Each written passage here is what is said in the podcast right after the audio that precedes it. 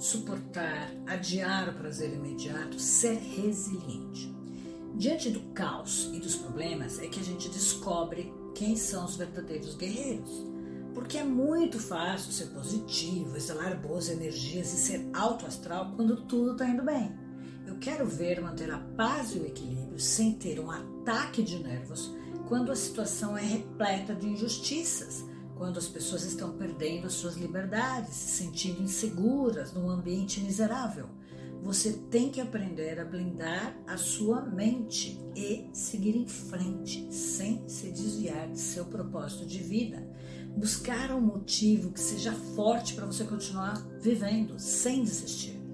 E muito mais do que ser resiliente é saber adiar o prazer, gerenciar as emoções, evitando reações impulsivas.